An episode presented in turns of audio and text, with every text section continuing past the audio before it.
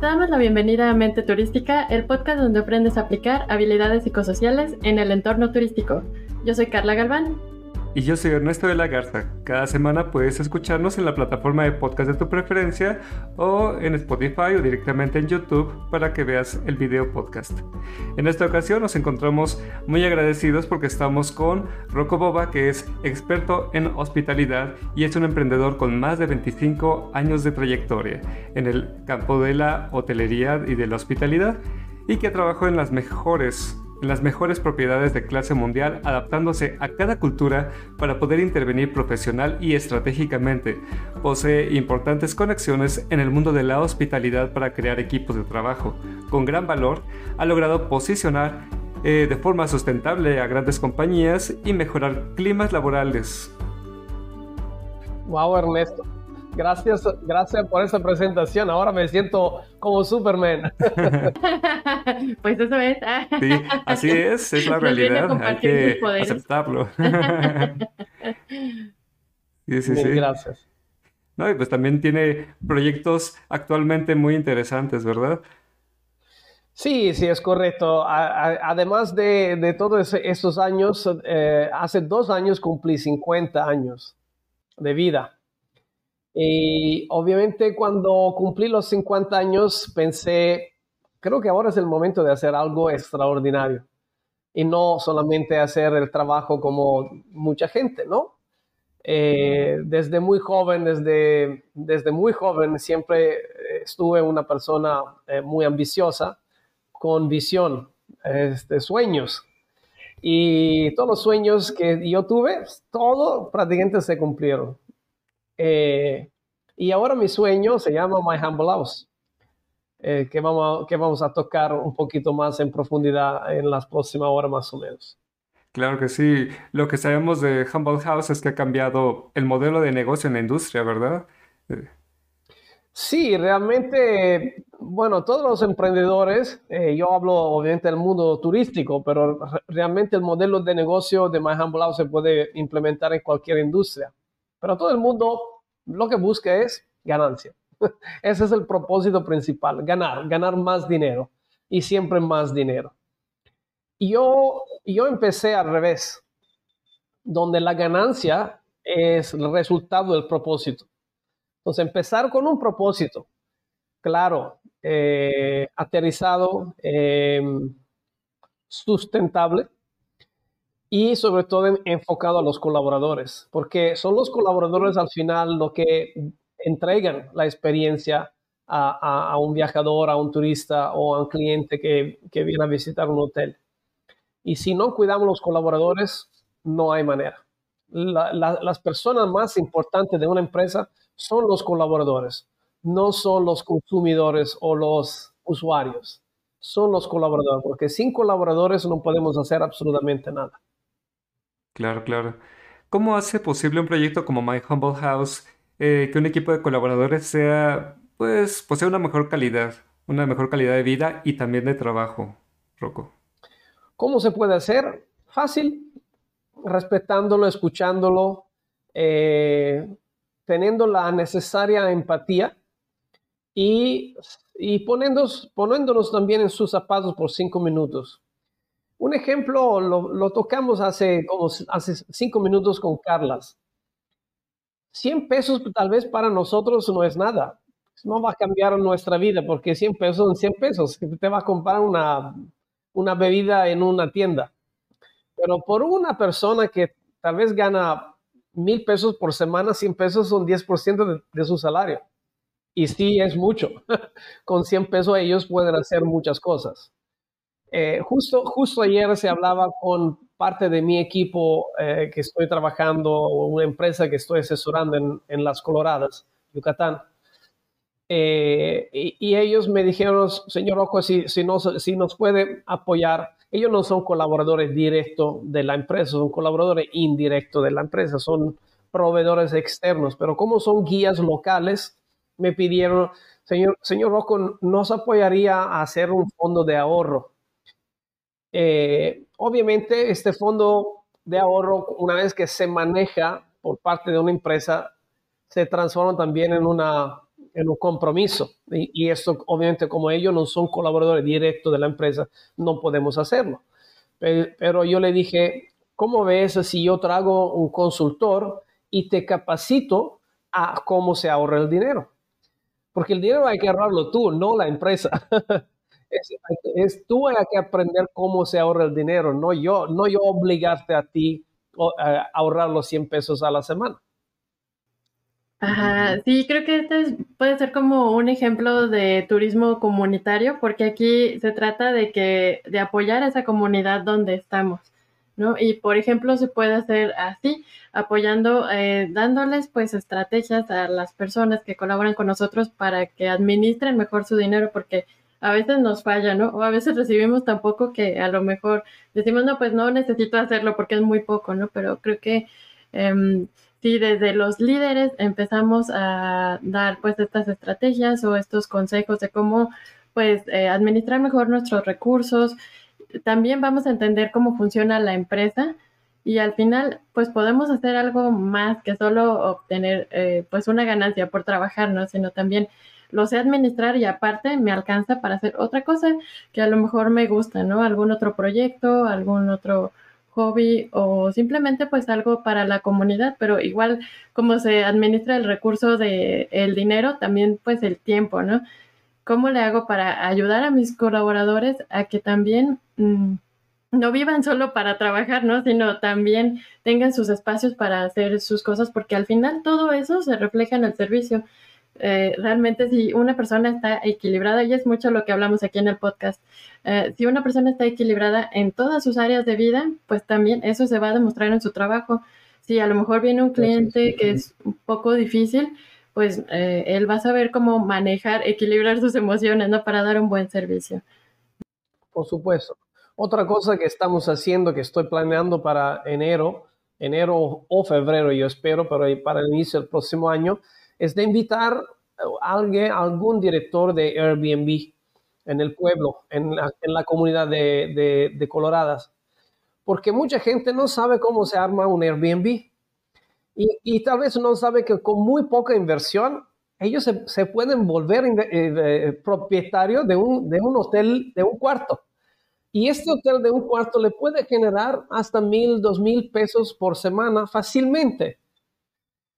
Y entonces mi intención ahora es de traer a alguien de Airbnb a hacer un curso de cómo se empieza un negocio de Airbnb para la comunidad. Que yo quiero que ellos se vuelvan en, eh, inversionistas, digamos, y, que, sean sus propios emprendedores de, sí mismos para continuar a crecer este, financieramente, porque obviamente sabíamos todos que el dinero sirve a todo el mundo y que hay suficiente para todo. No hay que pelearte porque Airbnb no es un enemigo de la hospitalidad. Es el mejor, es el mejor amigo porque ellos, ellos encontraron un, mercado, un nicho que, que, estaba buscando este tipo de servicio o de producto. Los hoteles no, no han perdido nada, los hoteles siguen abriendo. Todo el mundo estaba ahí en pánico. No, ¿qué va a pasar en la industria ahora? No, ya, no, los hoteles siguen creciendo, Marriott siguió creciendo, Hilton siguió creciendo con más, hoteles. Entonces hay suficiente para todo. El pastel es grande. uno de mis líderes eh, pasados me enseñó esto. No hay que pelearte para compartirte el mismo pastel. Hay que poner más ingrediente para hacer un pastel más grande. Sencillo. Esto me despertó, dijo, no, man, eso es increíble. Esa es una, es una manera de pensar mucho más allá de lo que puede ser el segmento que hay en un mercado, porque hay muchos segmentos en un mercado. Y creo que también podemos aprender de esos alojamientos que llamábamos alternativos, que ahora ya no son tan alternativos, ya son también una opción pues sobre todo durante la pandemia fue un, un alojamiento que creció muchísimo, eh, porque pues los hoteles a lo mejor no tenían, no estaban preparados pues eh, para esta, estos problemas de, de, la pandemia, ¿no? A lo mejor las casas o los Airbnbs pues eran un espacio privado, algo que no tenía un hotel y creo que podemos aprender de, de, lo que se está haciendo en esos otros alojamientos, qué es lo que le llama la atención a esas personas. Y está bien porque, como dices, se pueden compartir. Por ejemplo, en algunos destinos donde son destinos de bodas, pasa mucho que las personas se quedan en un Airbnb o en uno de estos alojamientos durante la semana y el fin de semana se van ya al hotel donde es el evento, por ejemplo. Entonces, pues no, no hay que pelear, no se puede compartir y darle la experiencia completa juntos a ese visitante. Los hoteles no, no, estaban preparados porque los hoteles clásicos, tradicionales, son big box. Es un, un, un, cajón gigantesco con 400, 500 habitaciones o más.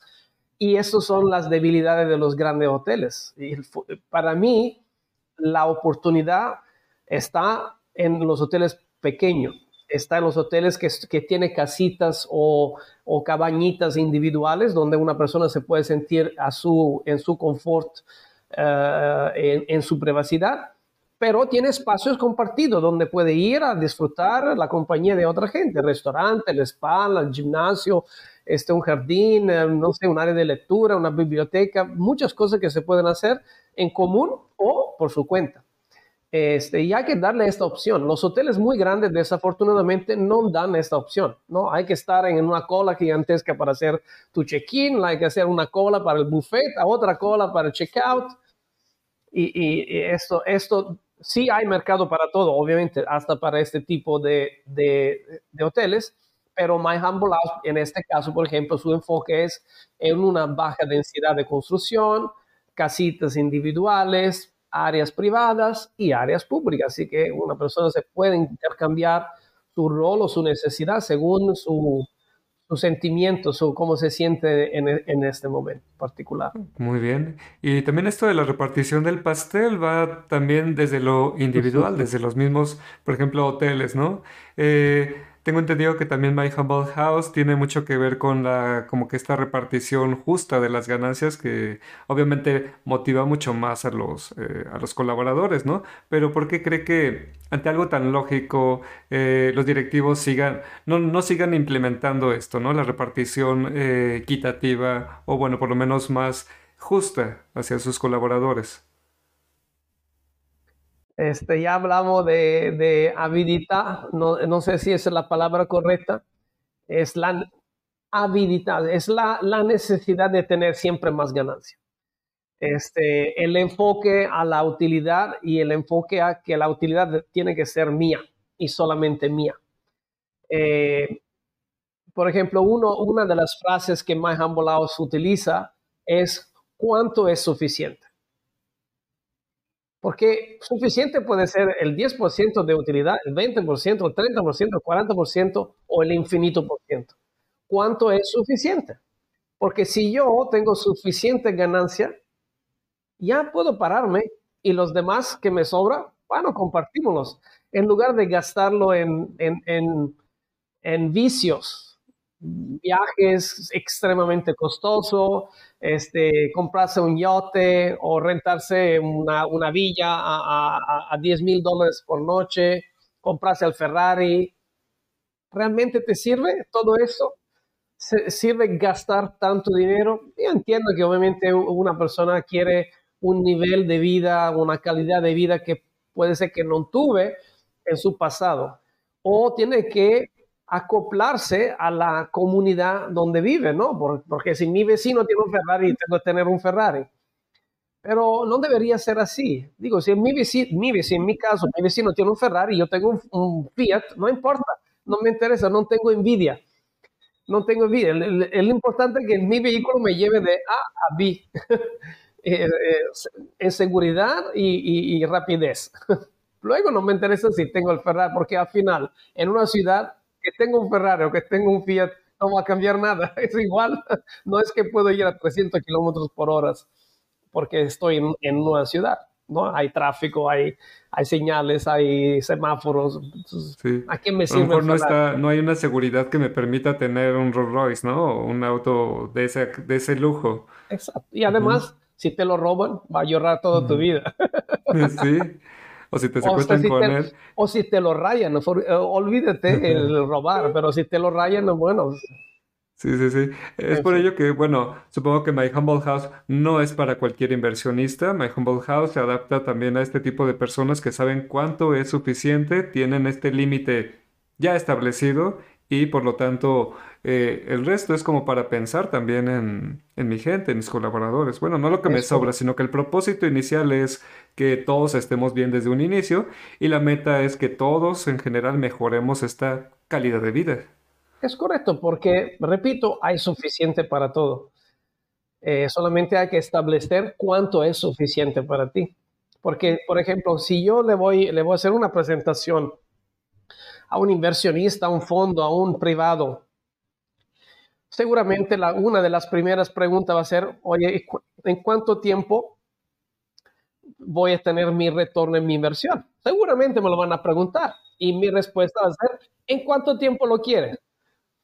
Porque dependiendo de su respuesta, yo le voy a decir que sí o que no.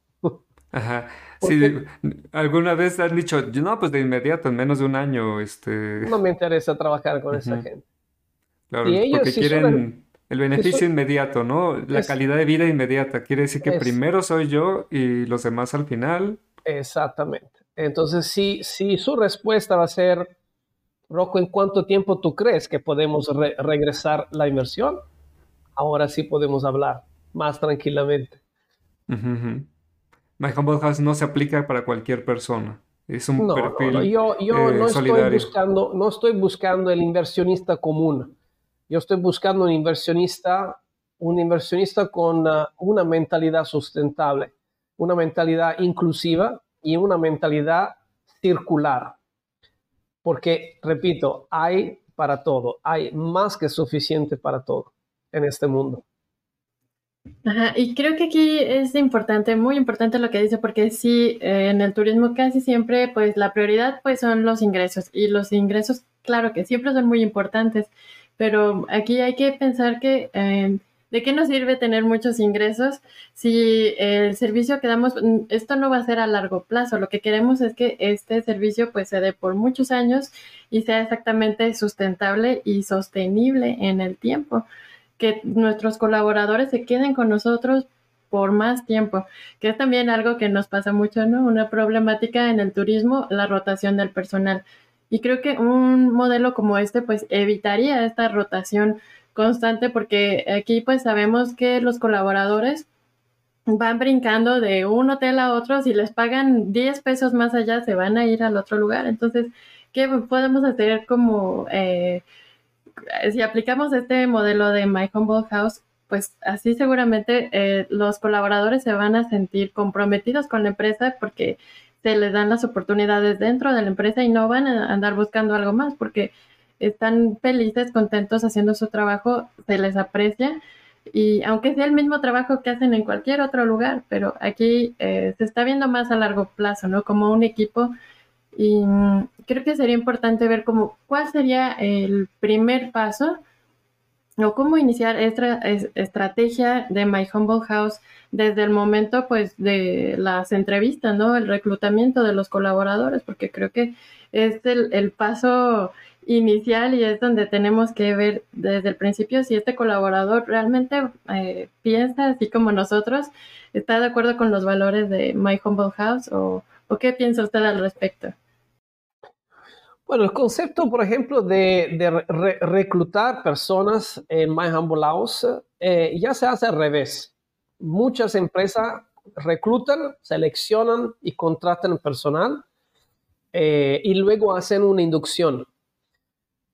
Eh, y, el, el, colaborador pasa uno o dos días enteros a conocer los valores, la misión, la visión de la empresa, conocer las instalaciones, visitar el hotel, por ejemplo, etc.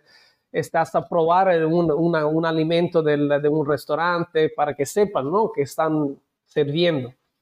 Pero, pero My Humble House hace todo al revés. Se empieza con la inducción y luego se selecciona el colaborador justo. Porque si tú empiezas a seleccionar, puede ser que el tiempo que sigue para se integra, ya le entregaste su uniforme, este, ya hiciste toda la, capacitación de inducción, llega, llega a trabajar Y dice, oye, ¿qué estoy haciendo aquí? Eso no es para mí, no me gusta.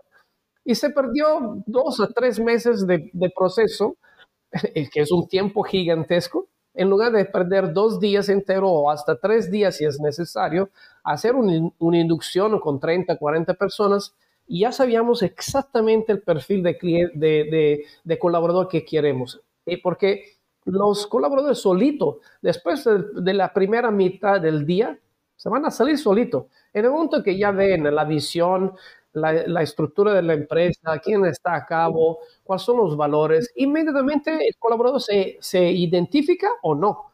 Entonces, solito, solito se va a salir. Si yo voy a meter eh, desde el inicio cuáles son los, los criterios para, para poder colaborar a largo plazo con un colaborador, el colaborador dice, no, no, yo no voy a trabajar fin de semana, yo no voy a hacer esto, no me, eso no me interesa, esto no, me gusta. solitos se van.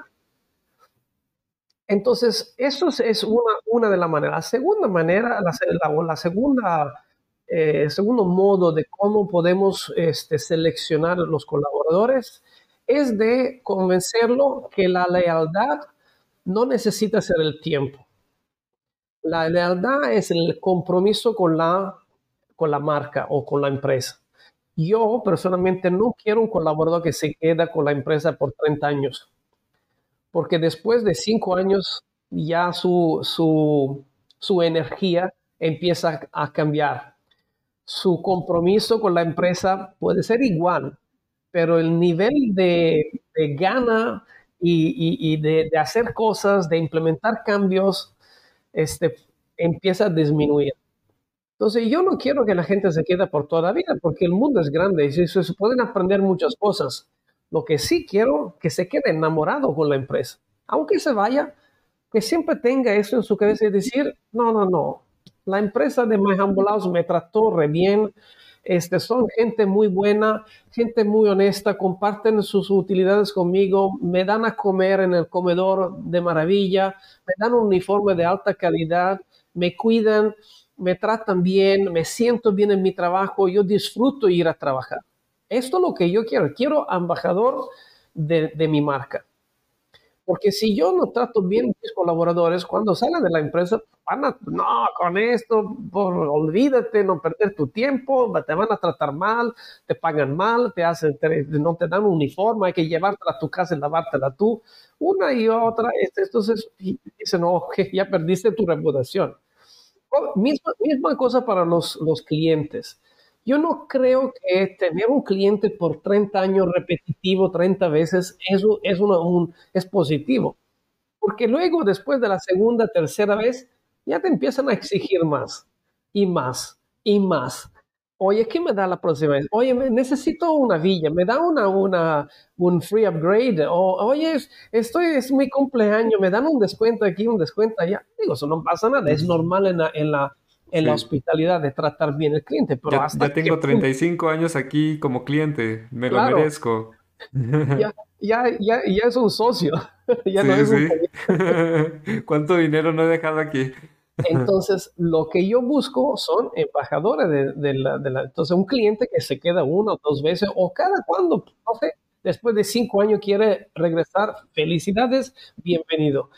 Pero que hable bien de mi marca entonces, esta, esta primera o única vez que yo lo voy a recibir, lo voy a tratar como rey y a todos. No, no el VIP 1, VIP 2 y VIP 3. Empezamos a distinguirlo del nivel de VIP. ¿Hay una forma de que el cliente sepa que una empresa pertenece a, My Humble House?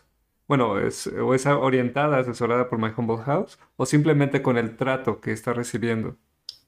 Mira, eh, yo los valores de My Humble House lo apliqué durante toda mi, carrera, siempre.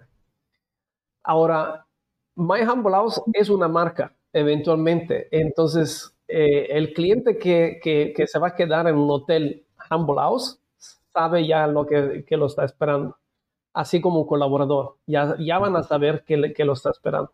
¿Pero tiene como un distintivo o algo que los haga saber antes de ingresar a ese hotel que pertenece a My Humble House? No es necesario el distintivo, no es necesario el distintivo. Como, como somos una marca relativamente nueva, eh, eso se va a ganar con el tiempo.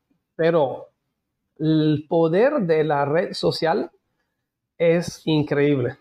Entonces, es muy fácil eh, eh, ganarse los galadrones o, los premios de ser el mejor hotel, porque la gente va a hablar muy, muy rápido de esto, muy rápido. Yo no creo que esto va a tomar 10 años, como le tocó a varias marcas internacionales que ahora son internacionales, pero cuando empezaron hace 50 años, uff, tuvieron que esperar muchísimo tiempo. Hoy, si gana o pierde, el mundo lo sabe en un segundo. Claro, claro. Sí, ¿no? Y sobre todo cuando tienen colaboradores tan satisfechos, es obvio que se va a ver este, pues este trato, ¿no? Hacia los huéspedes, hacia Va los clientes. viral, va a ser Sí. viral. Y sobre todo porque, bueno, no- eh, como comentaba, esto es aplicable a cualquier industria, cualquier empresa, cualquier sector, ¿verdad? Eh, todos pueden trabajar con este concepto de My Humble House. Imag- imagínate que todas las empresas tratan bien a sus colaboradores. Imagínate qué belleza. El mundo estaría más en paz, la gente estaría más contenta, la gente gastaría más porque gana más. Al final es una ganancia para todos. No sé por qué la gente no está pensando. Pero repito, es esta, esta necesidad de tener más yo, este egoísmo que yo soy más importante que los demás. Eh, imagínate la, la palabra, ¿no? Este, la, la- la frase, este, eh, la utilidad es la consecuencia del propósito. Te voy, te voy a dar algún ejemplo, ¿no? Algunos que tal vez son casualidad, pero a mí me han sucedido muchas veces. La otra vez me, me- invitaron a hacer una plática a una universidad eh, en Londres. Eh, me invitaron como speaker, ¿no? Para lo- los estudiantes. Después de la, de la clase que, que yo, que yo le di a los estudiantes, la, la maestra, la profesora, me envía un correo de agradecimiento y me envía un archivo para rellenarlo para que me paguen esta, esta clase. Yo pensé, yo no pedí dinero realmente y no era mi propósito. Y le contesto a su correo, le dijo, mil gracias por, eh, por este, este, tu pensamiento, Ujú. por la intención, pero realmente yo no estaba buscando dinero. Este dinero usted lo puede utilizar para la escuela o para algún estudiante que, que necesita más que yo. No te puedes imaginar, después de unas horas me marca un- una, una persona con la cual estoy haciendo consultoría junto y me dice, oye Rocco, este, que tengo un cliente para ti. Este, y me da el nombre, me da el, el teléfono de esa persona y, y- y digo, en teoría de- deberíamos ya empezar a trabajar juntos en un proyecto el próximo año. Entonces, la utilidad es el resultado de tu propósito. Si tu propósito es el dinero, bueno, yo quiero más, no más. Y al contrario, yo rechazo muchas veces el, el- el negocio porque si no lo puedo hacer yo, te voy a recomendar a alguien que lo pueda hacer mejor que yo, porque yo tengo limitaciones, yo no, no soy, digo, tengo con mucho conocimiento, pero no tengo todo el conocimiento. Y la misma cosa cuando la gente me pide apoyo, yo lo, lo, lo doy, porque yo sé que este apoyo me va a regresar un día. Es la ley del karma, es la misma Ujú. cosa. Así es, a fin de cuentas, ley de karma, energía, como sea que muchas de las personas que nos escuchan lo vean, ¿no? A fin de cuentas, todos somos sistemas, todo se va moviendo, todo lo merecemos de acuerdo a cómo nos movamos en el sistema y también mereceremos o no mereceremos, pero lo que sí queda claro es que dentro de la filosofía de My Humble House, el cliente, la persona que desee ser parte de este proyecto necesita tener esta calidad, esto- estos valores que piensen en la gente, que sean solidarios, que sean desprendidos, que sepan hasta dónde es suficiente. Entonces, eso más que nada, si alguien quiere pertenecer a My Humble House, tiene que tener esto bien claro. Entonces, bueno, también las generaciones más jóvenes eh, que están en el sector, en el mundo del laboral, como los millennials, los centennials, eh, que desean progreso, obviamente libertad financiera, eh, dividir o multiplicar sus ingresos a través de diversas opciones. ¿de qué forma se le podría, se podría apoyar a estos muchachos, a estos jóvenes, eh, para que puedan llegar a este objetivo de vida, ¿no? Esta libertad financiera y al mismo tiempo poder ayudar a otras personas, eh, siguiendo la filosofía de My Humble House, claro. Por supuesto, como parte, como parte del compromiso de la empresa que estoy creando, justamente es capacitar a los colaboradores para que se vuelvan empresarios ellos mismos. Porque si yo no le enseño a una persona, ok, vamos un poquito más atrás. Este, yo podría hacer como en la Biblia cuando hablan del que el, el, este, el, el pastor o el, ¿cómo se llama? Jesús este, entregaba, entregaba o dijo, este, prefiere que te entregue el, pez o prefiere que te enseñe a pescar. Porque el pez es algo garantizado seguro. Yo un pez, al día me lo voy a comer o me lo voy a compartir con mi familia, con mi taco y todo. Pero si yo, si yo aprendo cómo se pesca, yo puedo ir a pescar, vender mi pescado y hay pescado para todo, hay suficiente. Entonces, realmente sí, yo prefiero que me enseñen a pescar en lugar que me den un pez al día. Porque una vez que yo aprendí cómo se pesca, lo puedo aprender a otra gente y otra gente puede aprender a otra gente. Y todo eso se condivide porque si lo hacemos de manera sustentable, hay suficiente para todo. Entonces, yo los colaboradores los estoy envisionando como potenciales futuros operadores de un Ambolaos, de su propio Ambolaos. Aunque no se llama Ambolaos, no importa. Pero es replicar el modelo de negocio de Mahambolaos y aplicarlo en cualquier cosa. pero enseñarle a, una persona cómo, cómo se maneja un negocio, porque si yo no, no le enseño cómo se maneja un negocio, pues yo no cumplí como líder. Exacto. No, y está muy interesante esta filosofía porque hace un cambio totalmente social en toda la humanidad. Es la intención, ¿verdad? Ojalá que sí. Es, sí, es que sí es un gran... Eh, es, lo, es lo mejor, es lo ideal para todos los seres humanos. Eh, cambiar que todas las empresas, que todos sean capaces de evolucionar, crecer, progresar, hacer que otros eh, sean igual también de, grandes que todos sepan hasta dónde es suficiente, que no es necesario pues llegar a estos vicios que estaba comentando al inicio para poderse sentir satisfechos. Este, estoy tan ilimitado de que jamás, jamás voy a estar satisfecho, no es parte de esta filosofía y como que este equilibrio es algo muy bueno como parte de esta filosofía, ¿no? O sea, todos los seres humanos deberían compartirlo. Obviamente hay quienes tienen algo ilimitado, tienen un Aquí este vicio es de que jamás va a ser suficiente y voy a seguir creciendo, creciendo, creciendo. Lo podemos ver en muchos sectores como la política, ¿no? Que jamás va a ser suficiente y siempre necesito tener más y más y más porque siempre va a haber eh, lujos, gastos eh, inimaginables, ¿no? Que no, no solo lo quiero tener yo, sino que también toda mi familia, etcétera. Un núcleo muy reducido y los demás, pues que sean como los esclavos, ¿no? Que sufran. está muy interesante, Rocco yo, yo Ernesto, te voy a decir algo. Prefiero morir feliz que morir rico. Sí. A mí no me interesa la riqueza porque al final, aunque voy a tener mucho dinero y si no lo puedo disfrutar, no me va a servir nada. Yo a mi hijo le estoy enseñando cómo ganarse su vida. Este, ojalá le voy a dejar algo. Si, si, si algo se queda, es para ellos. Pero yo quiero morir feliz, no rico. Feliz y enseñándole a mis hijos a pescar. No les doy el pez. Ah, sí. Excelente, sí, sí, sí. Ajá, y creo que aquí ha tocado muchos temas que podríamos ir aquí horas y horas eh, hablando sobre esto, ¿no? Pero creo que también es muy importante este cambio de mentalidad porque por muchos años eh, se ha trabajado de cierta forma en el turismo y creo que aquí lo que usted plantea, esto de enseñarle a los colaboradores cómo eh, funciona el negocio, es muy importante porque a veces decimos, ay, pero si la empresa tiene tanto dinero, ¿por qué no hace esto? ¿No? ¿Por qué no mejora tal cosa? ¿O por qué no me paga más? Em, pero a lo mejor nos falta conocer este fondo de cómo eh, funcionan las cosas, cómo, eh, cómo la empresa gana dinero y cómo sí, tal vez te puede pagar más, pero hay ciertos pasos que se tienen que seguir, ¿no? Y mm, creo que aquí también es eh, importante, después de todo este cambio que hubo durante la pandemia, pues muchas personas se fueron a otros sectores a trabajar, ¿no?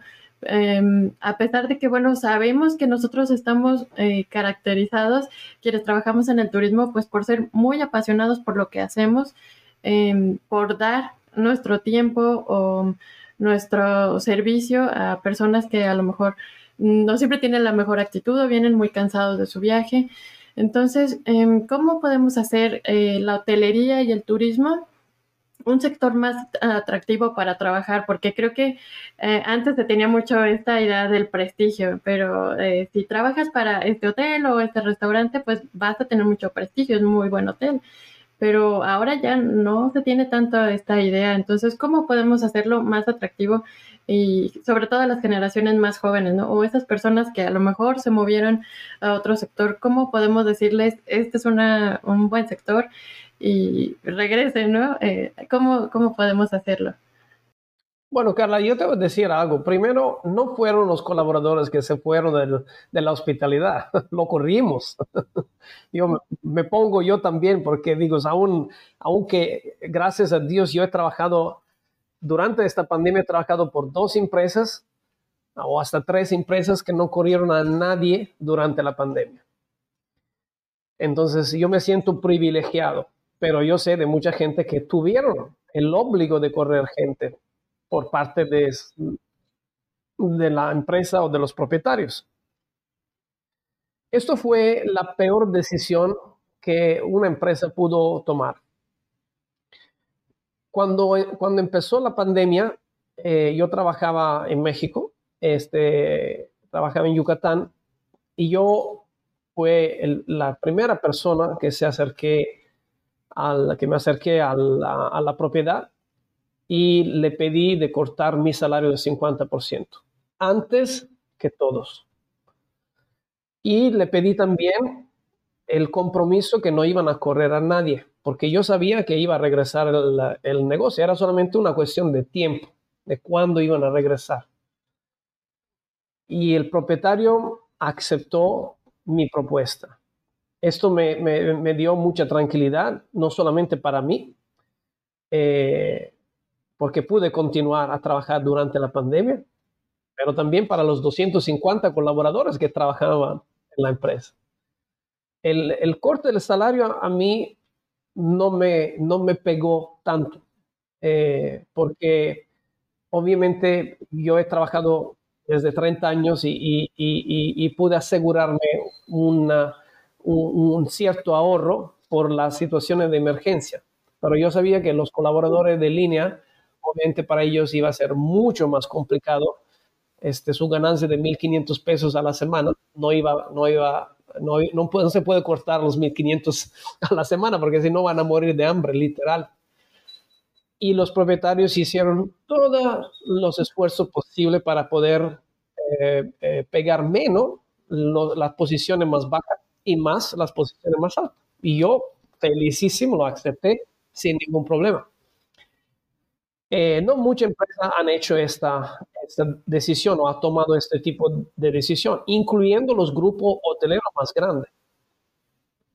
Obviamente, cuando tú cortas tu personal de un 50, 60, 70, 80 hasta el 90% y quedando con dos o tres personas solamente para cuando se reabre el, el, turismo, esto fue la peor decisión porque ahora todas estas empresas están sufriendo y todo, todas las empresas ahora te ofrecen por milagro, te están ofreciendo un salario más alto, más beneficios, todo hablan. Le vamos a ofrecer más beneficios, lo vamos a cuidar, estamos celebrando los colaboradores. Oye, ¿qué pasó hace dos años? ¿Se había olvidado que hay que celebrar los colaboradores o, o qué? solo ahora, ahora es importante celebrar los colaboradores qué pena, ¿eh? qué pena. Eso sí me da mucha pena este, decirlo públicamente porque esto fue la peor manera de manejar la pandemia. En el área turística yo estoy hablando. Tal vez otra industria la, la, manejaron de otra manera, pero yo he escuchado hasta que lo hicieron por Zoom. Licenciaron, terminaron 100 de colaboradores por Zoom. y ni, y ni en vivo, fue una, una grabación en Zoom. Imagínate. qué horrible. Qué horrible y qué vergüenza. Qué vergüenza de ser parte de empresa como tal. Entonces, ¿qué podemos hacer para reenamorar a esta gente? Sí, tenemos que comprometernos realmente con los valores que publicamos en nuestra página web porque no sirve nada decir que somos una empresa sustentable, que cuidamos los colaboradores, que los colaboradores son más importantes, que queremos ser tratados como, como tratamos eh, otra gente, bla, bla, bla, bla, bla. No sirve a nada, son pura palabra. se vuelve ese bla, bla, bla, bla, bla, a fin de cuentas. Son pura palabra. Entonces tenemos que cumplir con los valores que ya están escritos, no hay que cambiar nada, realmente ahí están. todos los grandes grupos, ahí están, desde años, de, décadas que están publicando fuerte, claro, su mensaje de cómo somos cuidando el medio ambiente, cuidando los colaboradores, cuidando nuestros inversionistas y todos, pero al final la decisión de, este, de esta situación de la pandemia fue cuidar sus inversionistas nada más. Todos los demás no, era, no, fue, no era tan importante de repente se, volvieron los últimos. Entonces sí, ahí están, ah, los valores ahí están. Si cumplimos con los valores que están escritos, ya estamos al número uno. No hay que hacer nada más. Exactamente. Y bueno, hubieron personas que probablemente tenían buenos valores y se vieron a lo mejor hasta obligados a hacer este tipo de cosas porque me comentaron los gerentes, porque eran los jefes dándole la espalda a sus ideales y haciendo lo mismo que hacían todos. Vamos a ser incoherentes, incongruentes con nuestros valores y pues esto también les afectaba a ellos emocionalmente. Eh, hacia su visión de vida, hacia su misión en la vida, ya no estaban siendo ellos. Y pues creo que algo como esta pandemia les hizo reaccionar y decir estoy haciendo mal, hay una opción distinta y claro que sí. Proyectos como My Humble House ofrece la oportunidad de ser ellos, de tener estos valores, de jamás darle la, espalda porque hay una buena estrategia para cualquier situación. No va a ser la primera contingencia que va a llegar a sus vidas y frente a ello tienen que entender que lo primero son ellos, sus valores, y si en sus valores está cuidar a todos sus colaboradores y a las personas que están con ellos van a ser personas reales consigo mismo y con los demás. Entonces, es muy interesante esta filosofía, es algo que va a funcionar para motivar a las futuras generaciones, a estas generaciones que quieren el progreso, que quieren más equidad, que quieren esta economía compartida, que pues es lo más justo y lo más humano también. Entonces, eh, pues sí, obviamente a todas las empresas en general, pues les invitamos a que conozcan a Rocco Boba, a su gran filosofía que la ha estado puliendo muy bien con My Humble House y pues es un proyecto muy interesante y muy aplicable a cualquier sector, a cualquier empresa y claro que se puede lograr un cambio social que es lo que pretende My Humble House. Eh, y también le agradecemos mucho que haya estado con nosotros. Si queremos saber en qué redes sociales se puede contactar con Rocco Boba. Sí, yo estoy mucho más activo en LinkedIn, aunque tengo mi página en Facebook y Instagram. Están uh, invitados a seguirme, eh, sobre todo en LinkedIn, donde comparto, digamos, la mayoría de mi contenido, en donde tengo la página de, de My Humble House este, donde ah, regularmente cada dos o tres días se dan actualizaciones con el proyecto. Ok, perfecto. Para que cualquier cosa, cualquier duda, cualquier consulta, ya saben cómo contactarlo y también contactenos a nosotros a través de también eh, nuestras redes sociales, LinkedIn, Facebook, YouTube y por cualquier cosa estaremos aquí a la orden claro, vamos a dejar todos los enlaces aquí, eh, si nos están escuchando o viendo, eh, vamos a dejar todos los enlaces tanto de Rocco y de la página de My Humble House y obviamente las nuestras aquí en las notas del episodio.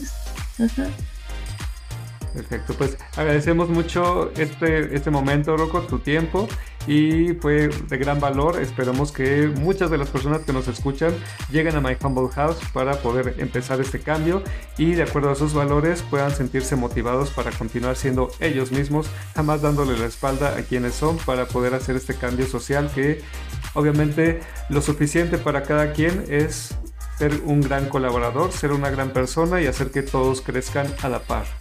Te agradecemos mucho, Rocco.